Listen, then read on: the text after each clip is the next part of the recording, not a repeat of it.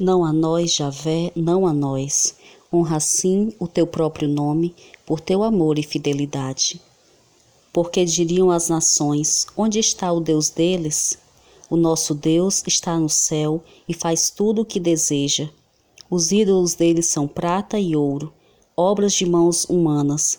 Tem boca e não falam, tem olhos e não veem, tem ouvidos e não ouvem, tem nariz e não cheiram, tem mãos e não tocam, tem pés e não andam, sua garganta não tem voz.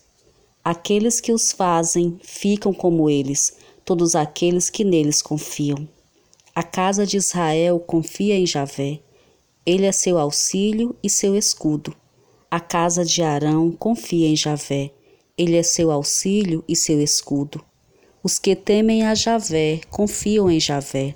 Ele é seu auxílio e seu escudo. Que Javé se lembre de nós e nos abençoe. Abençoe a casa de Israel. Abençoe a casa de Arão.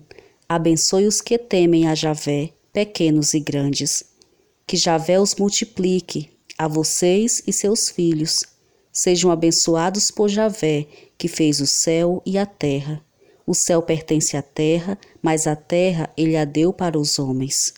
Os mortos já não louvam a Javé, nem os que descem ao lugar do silêncio.